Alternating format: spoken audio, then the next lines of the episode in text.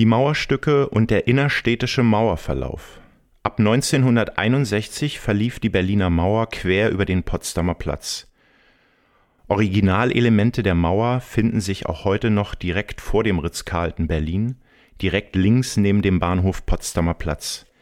Wenn wir bei den Mauerstücken auf den Boden schauen, sehen wir einen gepflasterten Streifen, dem wir in beide Richtungen folgen können, welcher auf den damaligen innerstädtischen Mauerverlauf hinweist.